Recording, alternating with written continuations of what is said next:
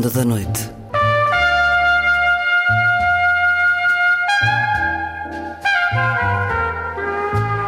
Com Luís Caetano.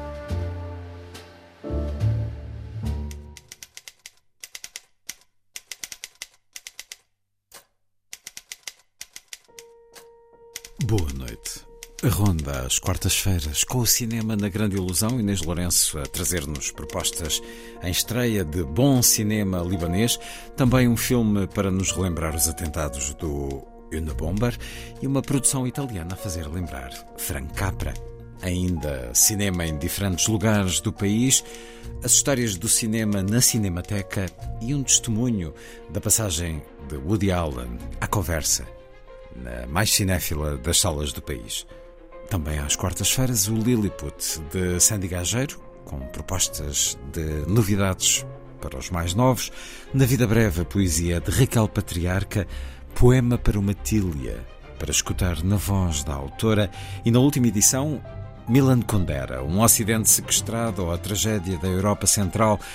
Testemunho sobre muito do que ainda hoje envolve a geopolítica no mundo. Vou conversar com o tradutor deste livro de Milan Kundera, João Duarte Rodrigues. O livro chegou às livrarias praticamente na semana da morte do escritor. E para além disto, há a música. Vai ser assim a ronda.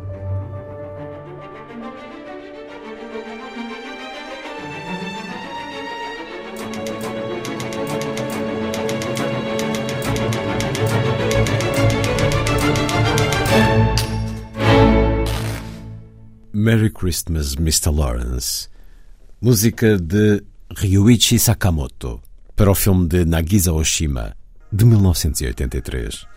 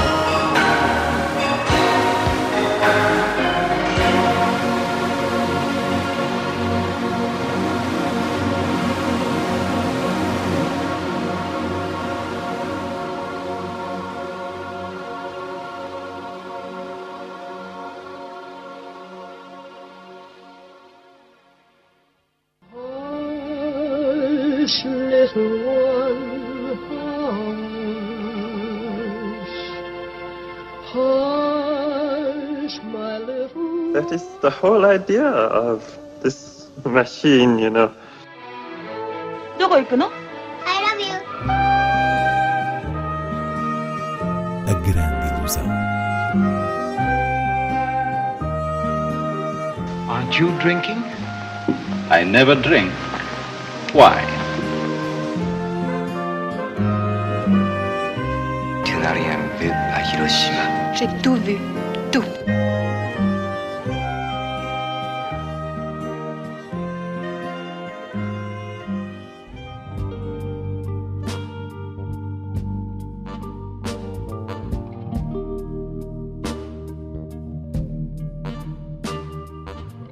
Dirty, Difficult, Dangerous, sujo, difícil, perigoso, de Wissam Sharaf. É a estreia em destaque na Grande Ilusão. Inês Lourenço, um filme sobre refugiados e imigrantes, mas não necessariamente um filme tema. É importante de vez em quando salientar esta questão do filme tema, porque vivemos tempos em que certos filmes fabricam, por assim dizer, a sua importância precisamente através dos temas sociais. E no caso deste Dirty, Difficult, Dangerous, sujo, difícil, perigoso, quando referimos que é uma história de refugiados, a primeira coisa que se imagina é cinema temático com uma feição realista pura e dura que prolonga as imagens e, e o discurso dos média. Mas acontece que este filme do libanês Wissam Sharaf surpreende por conseguir com um charme discreto e uma graciosidade inesperada, envolver um retrato que, em qualquer abordagem comum, seria miserabilista e pesado.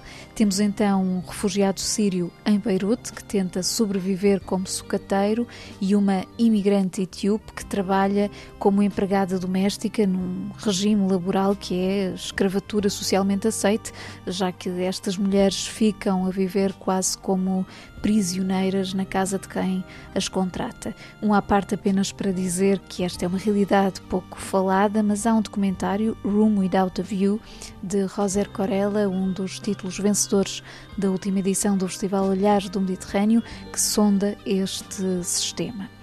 Voltando à história, entre esse refugiado sírio e a imigrante etíope, desenvolve-se então um romance que tenta contornar a falta de perspectivas de futuro, ao mesmo tempo que o corpo dele está a transformar-se lentamente em metal, devido à exposição a uma bomba na Síria. Ora, aqui está um toque de fantasia com significado político numa história de amor que alcança o tom de um filme de Aki Kaurismäki nessa expressão de comédia terna, colorida e amena. E há de facto qualquer coisa de muito refrescante num cinema que sabe comunicar através da sua específica linguagem em vez de se encostar ao tema. بحياتي شايفك شي جسمك من جوا كله حديد عادي بنحاس بطاريات هدية مدام عم بتقول فوتي رجال عبيتها نو no جود عادية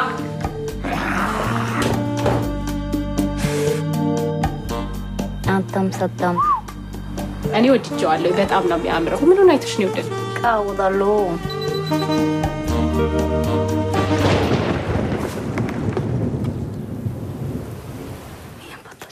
Chegam também às salas Ted Kappa, Una Bomber, de Tony Stone e O Primeiro Dia do Resto da Minha Vida, de Paulo Genovese.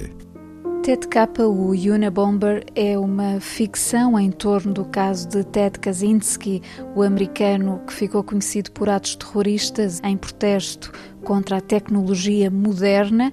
Era um eco-anarquista, viveu durante 25 anos numa cabana sem água nem eletricidade numa região uh, selvagem de Montana e nessa reclusão voluntária foi alimentando a sua filosofia existencial. Obviamente, estamos a falar de um criminoso que nesses atos matou três pessoas e feriu outras 22 entre 1978 e 1995. Representa, aliás, a maior caça ao homem da história do FBI. Mas o que este filme procura é aproximar-se da complexa vida interior deste homem durante esse período. Alguém que foi um matemático brilhante e que abandonou o meio académico levado por uma fúria crescente contra a tecnologia. Para tocar essa esfera mais íntima, o realizador baseou-se nos escritos do próprio Ted Kaczynski, que ficaram uh, na sua cabana quando foi preso, e a partir daí faz um justo retrato dramático de uma figura que, no mínimo, suscita reflexão. De realçar também o trabalho extraordinário do ator Charlton Copley, que é ultra credível no molde psicológico da personagem. E por falar em psicologia, o primeiro dia do resto da minha vida de Paulo Genovese é outra estreia que lida com um quadro obscuro do comportamento humano, embora num registro mais confortável. Acaba por ser uma espécie de It's a Wonderful Life do Céu Caiu uma Estrela de Frank Capra, versão moderna com mais personagens e sem arcabouço de clássico. Basicamente, há um homem misterioso, interpretado por Tony Servillo, talvez um anjo, quem sabe, que numa noite recolhe quatro pessoas à beira do suicídio, levando-as para um hotel e durante os seis dias seguintes mostrando-lhes o que deixariam para trás se desistissem da vida.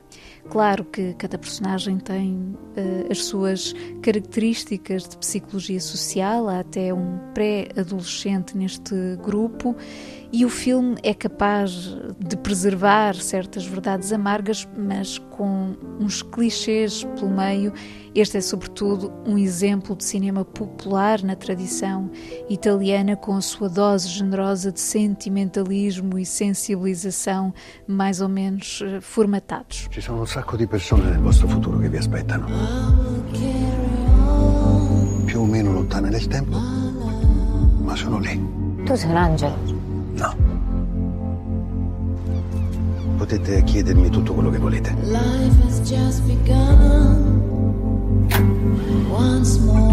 Non c'è nessun trucco. Sì che c'è il trucco. Secondo voi quante sono le persone felici in questo momento?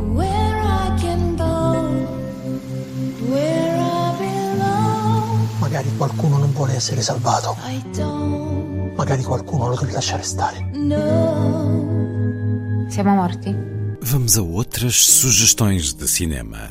O Lucky Star Cineclube de Braga, em parceria com os Encontros da Imagem, organiza a partir desta quinta-feira e até final de outubro um ciclo de 12 filmes intitulado Ensaio para o Futuro.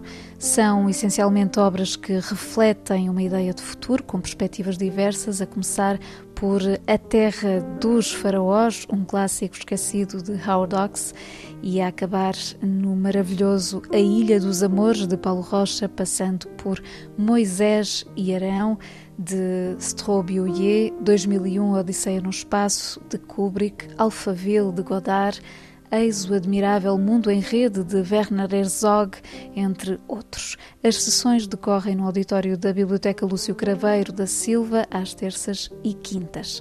Já na Casa das Artes de Vila Nova de Famalicão, destaque para o filme-concerto O Homem Sem Braços, um dos títulos mais célebres de Todd Browning, onde encontramos uma jovem Joan Crawford, uma sessão organizada pelo Cineclube de Joanne no próximo dia 28 e também nesse dia, na Póvoa de Varzim, Cineteatro Garrett, há outro cineconcerto organizado pelo Cineclube Octopus, que exibe o clássico do expressionismo alemão O Gabinete do Dr. Caligari, de Robert Weiner, acompanhado ao piano por Joana Rolo.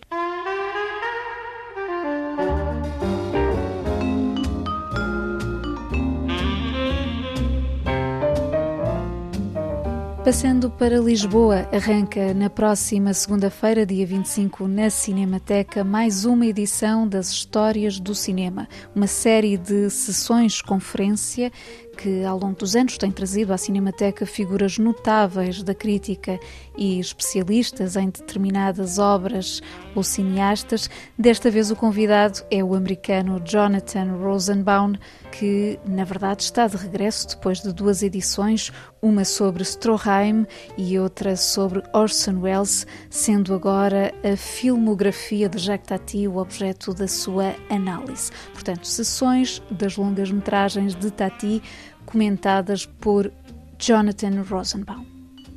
A terminar, e por acaso com outra referência à Cinemateca, queria apenas trazer para aqui a memória da passagem de Woody Allen em carne e osso pela sala M. Félix Ribeiro na última quinta-feira, uma conversa com Ricardo Araújo Pereira sobre o livro Gravidade Zero, que naturalmente se desviou para as origens do comediante Woody Allen, as suas influências, o seu gosto pela solidão da escrita, entre outras questões mais ligeiras.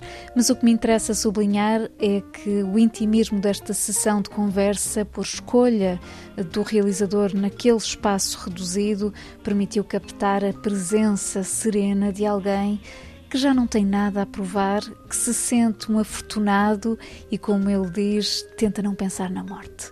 O seu novo filme Golpe de Sorte, falado em francês e rodado em Paris, chega às salas já no próximo dia 5 de outubro.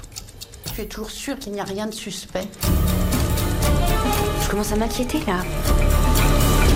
J'espère que t'es pas en train de sous-entendre ce que je crains. sûr de vouloir savoir la vérité Je suis sûr.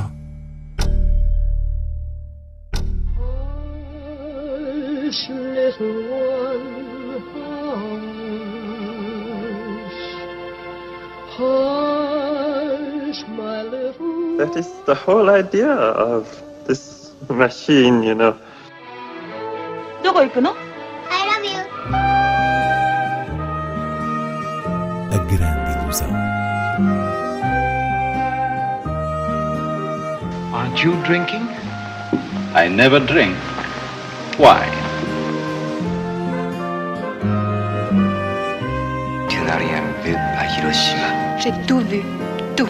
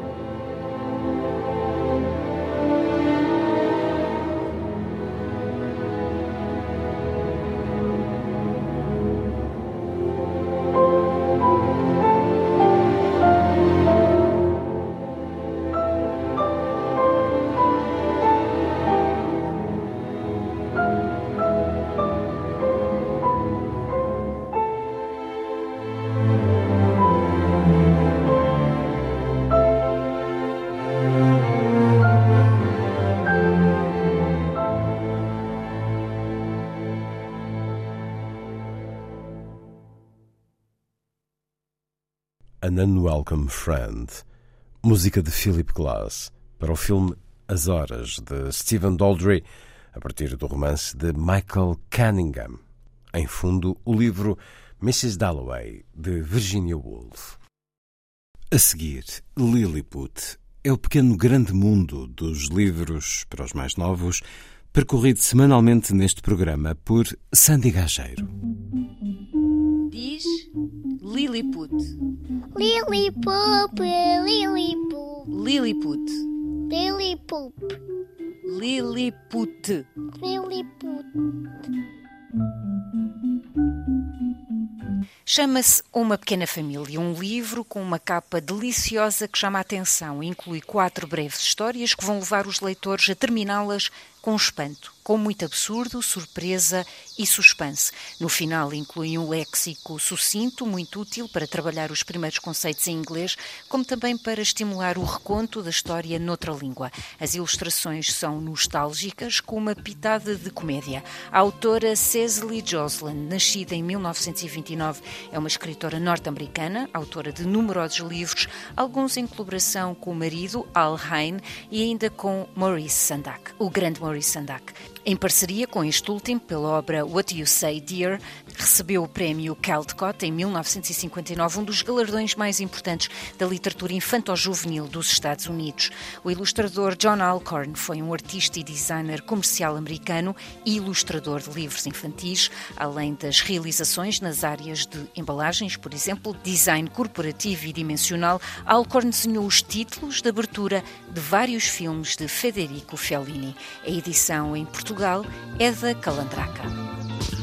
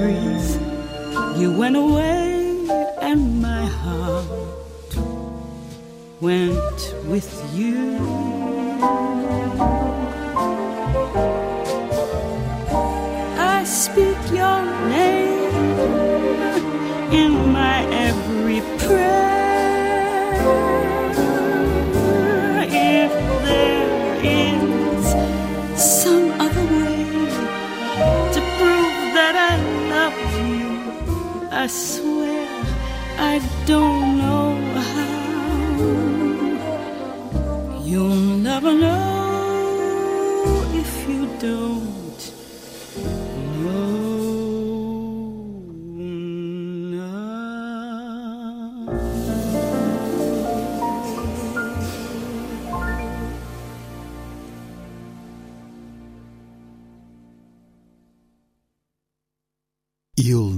Know, a música de Alexandre Desplat para a voz de René Fleming, música que escutamos no filme A Forma da Água, de Guilherme Del Toro.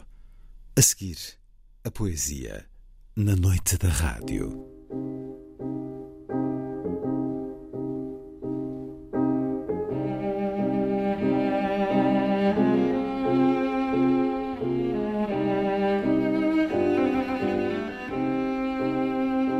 A vida breve.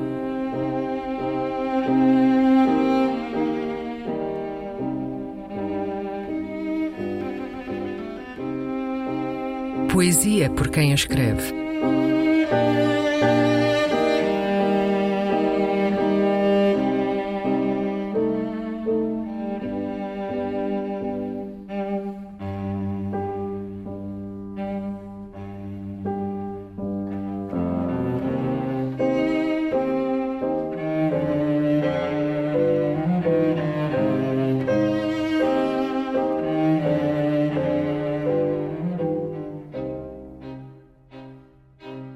Poema para uma Tília. Raquel Patriarca.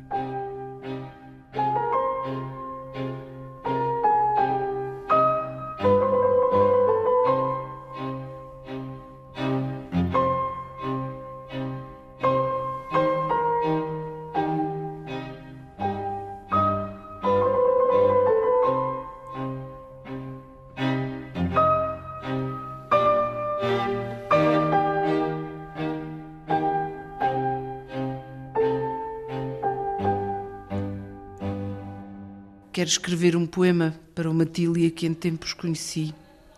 Já não é útil escrever poemas às magnólias, feitas magníficos relâmpagos, ou aos rododendros, mais que perfeitos todos, e eu, pequena ainda, nunca havia visto uma magnólia, nem sabia dizer rododendro.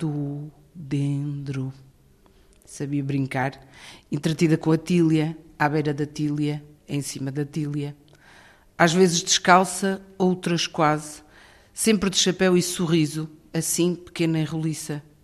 Eu era pequena e roliça. Ela era imensa e pousava o céu no alto dos ramos. Trazia as flores brancas em coroa, cabeleira prateada de mulher velhinha. Eu falava-lhe dos meus segredos e deixava-me subir e ficar e gastava-se de tempo comigo quando me sentava no lugar dos sonhos, os pés como pêndulos em descuidado, as mãos guardando em saquitéis simples de pano cru, o cheiro das folhas, a brancura das flores, todas as ilusões, eu era inteiramente feliz. Fomos muito amigas, a Tília e eu, mansamente abrigadas no quintal estreito onde ela crescia, por onde eu via o mundo. Quero escrever um poema para uma Tília que me cresce na memória ainda, imensa na largueza do abraço e do horizonte. O poiso magnífico, mais que perfeito, das criaturas do céu, das cores da serra, do aroma, do aconchego. Flores brancas mais altas a cada dia, cabidas em mãos pequenas, onde eu cabia. O lugar dos sonhos, como curva de pescoço, cabeleira prateada de mulher velhinha.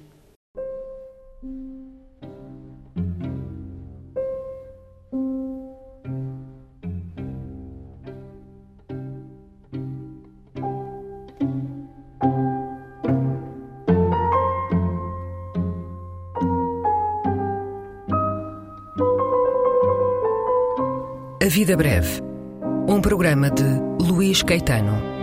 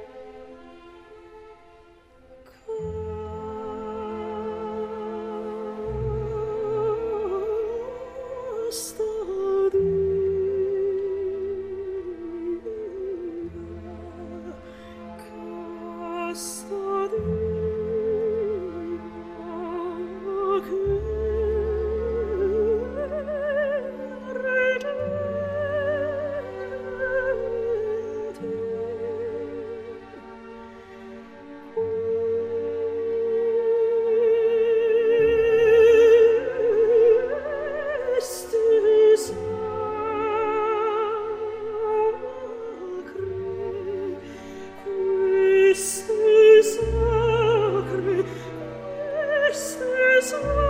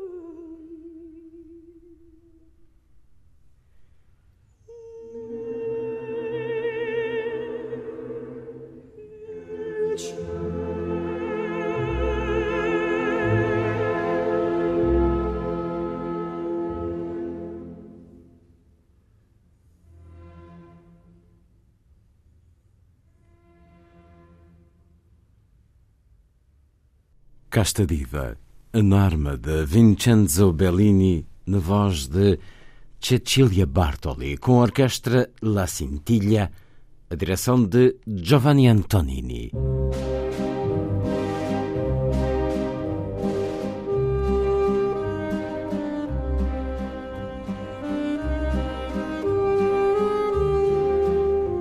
Última edição.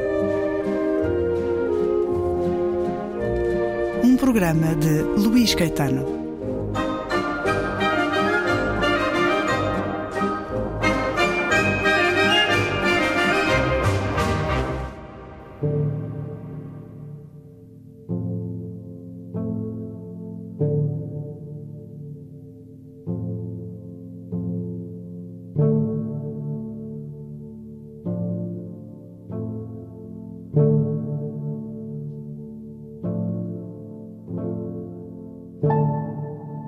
Recentemente vi um filme que se chama As Pequenas Margaridas e que conta a história de duas raparigas maravilhosamente ignóbeis, bem orgulhosas da sua querida estreiteza de espírito, destruindo alegremente e de bom humor tudo o que ultrapassa os seus próprios horizontes. Parecia-me ver ali uma alegoria de um vandalismo de grande alcance e de uma enorme atualidade. Quem é um vândalo? Não, não é de todo o camponês analfabeto que, num acesso de cólera, pega fogo à casa do rico proprietário terratenente. Os vândalos, com quem me cruzo, são os letrados contentes consigo próprios. Gozam de uma boa posição social e não têm especiais sentimentos contra ninguém. O vandalismo é a orgulhosa estreiteza de espírito que se satisfaz consigo própria e está pronta a todo momento a reclamar os seus direitos. Esta orgulhosa estreiteza de espírito acredita que o poder de adaptar o mundo à sua imagem faz parte dos seus direitos inalienáveis e, como o mundo é maioritariamente composto por tudo o que a ultrapassa, adapta o mundo à sua imagem, destruindo-o.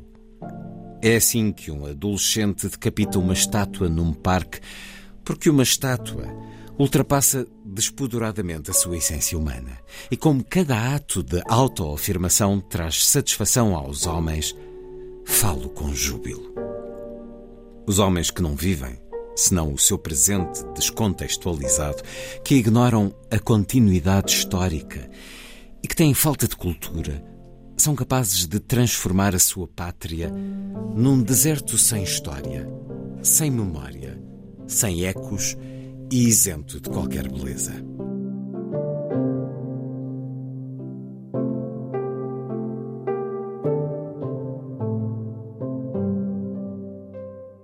É na fronteira oriental do Ocidente que, melhor que em qualquer outro lado, se pode perceber a Rússia como um anti-Ocidente.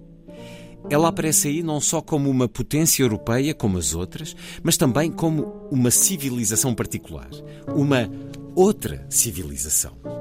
Czeslaw Milosz fala disso no seu livro Uma Outra Europa. Nos séculos XVI e XVII, os moscovitas apareciam aos polacos como os bárbaros, contra os quais guerreavam em fronteiras longínquas. Não se interessavam particularmente por eles. Dessa época, onde não veem senão o vazio a leste, deriva para os polacos a concepção de uma Rússia situada no exterior, fora do mundo. Aparecem como bárbaros os que representam um outro universo. Os russos representam-no para os polacos sempre. Casimir Brandis conta uma bela história. Um escritor polaco encontra-se com Anna Akhmatova, a grande poeta russa. O polaco queixa-se da sua situação. Todas as suas obras eram proibidas. Ela interrompeu. Foi preso? O polaco respondeu que não. Foi ao menos expulso da União dos Escritores? Não. Então de que se queixa? Akhmatova estava sinceramente surpreendida. E Brandis comenta: são estas as consolações russas. Nada lhes parece suficientemente horrível em comparação com o destino da Rússia.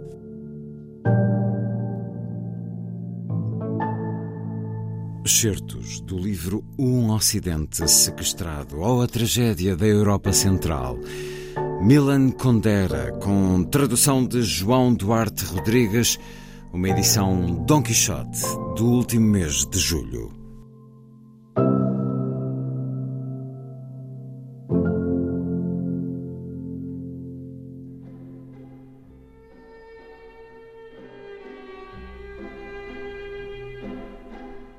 Tradutor e editor de larga experiência, João Rodrigues, bem-vindo uma vez mais à Antena 2.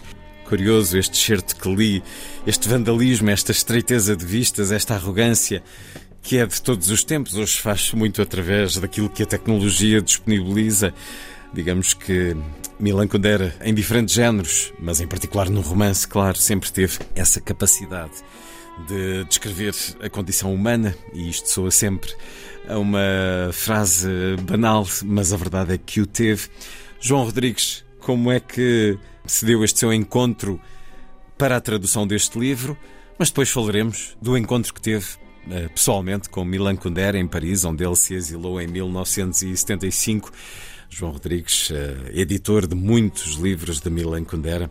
Mas antes de mais, fale-nos desta sua experiência de traduzir um acidente sequestrado ou a tragédia da Europa Central. Olá, Luís. Tive muito prazer em, em, em, traduzir este livro. Nunca tinha traduzido nada do Kundera. Não sou tradutor da ficção do Kundera. O livro chegou a mim por, por decisão da Dom Quixote, que resolveu traduzir este pequeno livro que já estava publicado na Gallimard, em França, desde 2021. É, é como. É, é um, são dois textos realmente que me fizeram pensar sobre o Kundera e, e sobre como eles são premonitórios.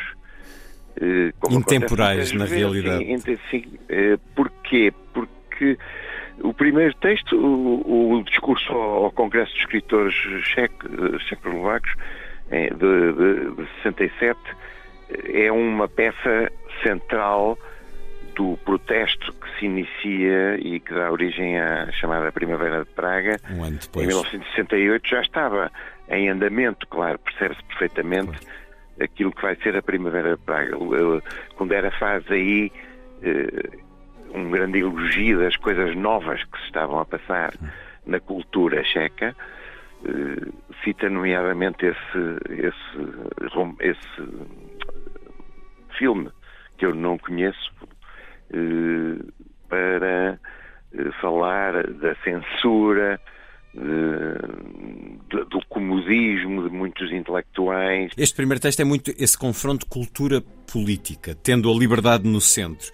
Ele Sim. está a falar para agentes da cultura, para o regime, para o povo, para todos? Sim, está, está, está a falar sobretudo para agentes da cultura e critica-as duramente, aquelas que estão acomodadas com uma situação cheia de censura, digamos, é plena, que não permite a liberdade de expressão, embora estejam a fazer coisas eh, muito livres, não é? Como sempre sucedeu né? Nas, sob as ditaduras, nomeadamente no cinema, no, no cinema checo que estava em grande explosão e que, e que, desempenhou um papel importantíssimo nesse momento também. O, o segundo texto é um texto mais mais pensado, talvez mais certo mais, mais eh, político, mais, mais internacional, sobre a impossibilidade, digamos, a impossibilidade não, porque ele faz uma espécie de previsão de que os países da Europa Central que estão so, com, sob os regimes comunistas e separados Euro, do que ele chama a Europa Ocidental e a cultura ocidental, e, e de que ele acha que fazem parte, da qual ele acha que fazem parte, deviam voltar, deviam voltar a fazer parte claramente dessa cultura e dessa, dessa tradição cultural. E na verdade isso passa. Isso, poucos anos depois de ele escrever isto, em 83, em, eh, a partir de 89, a situação vai mudar uh, drasticamente, né? vai mudar drasticamente e vai acompanhar os desejos de Kundera. Né? É, é, é, verdade. O, toda a obra do Kundera, de facto, também é ficcional, como disseste. Uh, reflete esta luta. É isso que me uhum. fez pensar. Quando li estes, estes dois discursos e os traduzi, pensei bastante nisso. É, é, são peças bem expressivas de uma batalha política que o Kundera travou toda a vida. E, e digamos, tentando descrever uh, os males e os, e os, e os bens, talvez, da, da condição humana. Curiosamente, ele que teve sempre essa luta em prol da sua nação e era muito popular durante o tempo em que viveu, eh, durante este, este período, por exemplo, da década de 60. Sim. Início, era muito popular, muito lido na Checoslováquia, mas depois, mais tarde, quando vai para Paris, eh, exilado, e se torna um escritor bastante mais eh, consagrado mundo fora, e mesmo depois de 1989, com a queda do muro e o fim da cortina de ferro, os checos nunca manifestaram particular apreço, enfim, generalizando, mas há, há há muitos livros que nunca foram traduzidos uh, na República Checa. Consideraram-no de alguma maneira um, francês, um, um, homem que tinha virado costas ao país, passou a escrever em francês? Talvez, exato. talvez. Acho que sim. Acho que alguns atores intelectuais da Checoslováquia pensavam assim. Mas não, mas eu acho que não a maior parte, não a maior parte. Nem os grandes dirigentes como Václav Havel, o, o Havel e tudo, nunca hum. pensaram isso dele, acho que não nunca tomaram posição dessa forma contra o. Claro que ele ficou um intelectual francês, não é? Tornou-se, como muitos outros, que, foi uma coisa que se passou com muita gente, esteve exilada em França, foi acolhida por aquele país, amava aquela literatura, não é? Os clássicos franceses são uma referência formidável, sempre presente para o para o, o Kundera, de modo que ele acabou por afastar-se um pouco por, por, se tornar e, um, e os... um parisiense hum.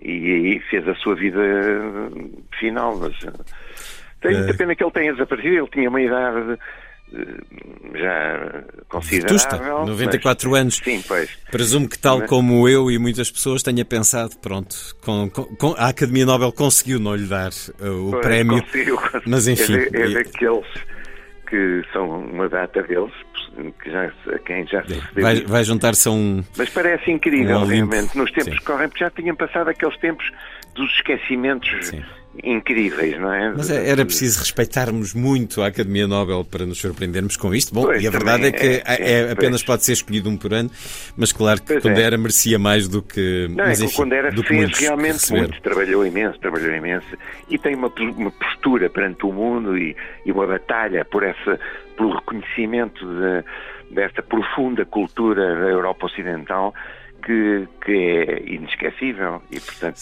é, ele faz é, a ponte. é bastante injusto. Ele faz a ponte entre estas, estas diferentes Europas, que é, no fundo, a reflexão que ele eh, escreve em 1983, neste texto que dá título ao livro que João Sim. Rodrigues traduziu, Um Ocidente Sequestrado à Tragédia da Europa Central. Esta necessidade absoluta que temos de conhecer o passado, para compreendermos o presente e tomarmos as melhores decisões em relação a isso. É um texto muito intemporal e muito adequado uhum. ao período em que estamos a viver com aquilo que sabemos a, a leste. João Rodrigues, tradutor deste livro de Milan Kundera, Um Ocidente Sequestrado à Tragédia da Europa Central, publicado pela Don Quixote, que foi editor durante muitos anos. João Rodrigues, que conheceu Milan Kundera em Paris, por favor, partilhe connosco esse momento, esse olhar que teve sobre é o escritor. Simples. Uma vez, eh, já depois de saídos da Dom Quixote, o Manuel Alberto Valente e eu fomos a Paris com um objetivo. Pensámos em Paris e um dos objetivos que tínhamos era negociar, julgo que talvez no caminho, no caminho para Frankfurt ou no regresso, nem a ida, negociar um livro eh, não, nunca publicado em Portugal ainda pela Dom Quixote com o Milan Kundera. Eh, com a Vera Condera. A mulher do Condera era a pessoa. É, era a agente. Era, era agente, é uma espécie de agente dele próprio. Era quem tratava dos, das questões das publicações dos seus livros no estrangeiro. E fomos convidados para ir visitá-lo à casa dele, uh, que era na Rue de Rennes, uh, ou numa transversal da Rue de Rennes, uh, falar com eles. Pronto, receberam-nos e tomámos. Não sei se o Manel já escreveu alguma vez sobre isso. No, na uh, sua um crónica do Expresso. Na crónica que ele faz. Tomámos um chazinho em casa de Kundera, fomos muito bem recebidos e é muito amavelmente recebidos. É verdade que eles eram um bocadinho, pareceu-nos um bocadinho bichos do mato, quer dizer, eram, o Kundera era um, muito, um homem reservado, digamos, de vida privada reservada, tudo casa, nada de cafés e restaurantes exteriores e tal. Pronto. Acho que isso, esse livro é mesmo a exceção na obra do Kundera ter sido publicado na ASA, não me lembro do nome do livro, publicado na ASA e não publicado na Dom Quixote. A Dom Quixote é que é a editora do Kundera em Portugal. Será o Jacques é, é, e o seu amo? Talvez o Jacques e o seu amo, uhum. sim. É, é um livro um bocadinho fora do, do, do, do, não é um romance, portanto, é, um, é uma homenagem a Denis é, Diderot é, em três atos. É, uma... é, é, exatamente. E, e, foi muito foi, foi muito interessante foi estar com eles e com o Condera. Ele, ele é, foi, mas eles foram realmente mesmo muito amáveis e caseiros pronto, hum. em receber, a receber-nos assim dessa forma. E conversaram sobre literatura, sobre Portugal, sobre.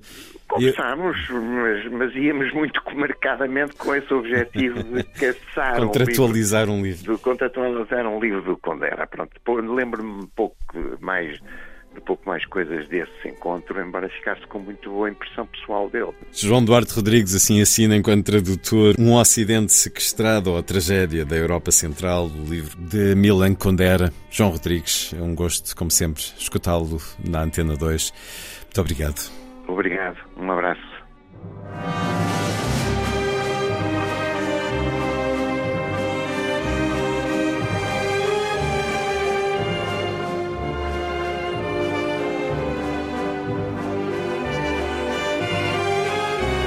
Última edição.